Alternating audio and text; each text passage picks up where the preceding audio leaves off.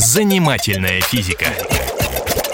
Здравствуйте, это Игорь Зырянов, программа о нас с вами и о том, что нас окружает. Что с нами происходит, когда мы спим?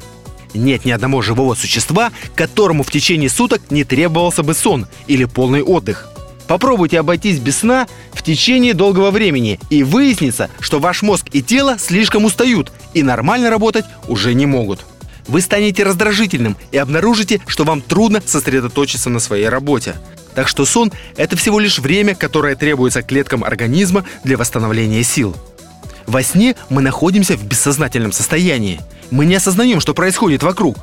Наши важные органы работают, но большинство жизненных ритмов замедляется. Давление понижается, мышцы расслабляются, дыхание становится медленнее и глубже, пульс бьется реже. До такой степени расслабиться было бы невозможно, если бы мы бодрствовали.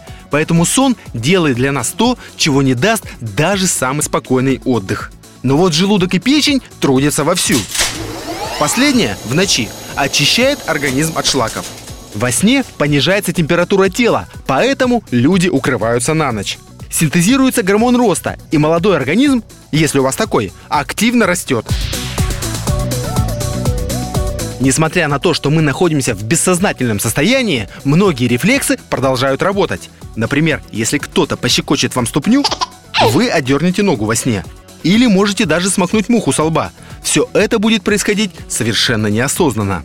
Давайте посмотрим, что делается с нами ночью. 22 часа. В крови вдвое увеличивается количество лейкоцитов. Эта иммунная система проводит проверку вверенной ей территории. Температура тела падает – Биологические часы сигналят «пора спать». 23 часа. Тело все больше расслабляется, но в каждой клетке уже полным ходом идут восстановительные процессы. 3 часа ночи. Полный физиологический спад. Артериальное давление на нижнем пределе. Пульс и дыхание редкие. Слух обостряется чрезвычайно. Проснуться можно даже от малейшего шума. 6 часов утра.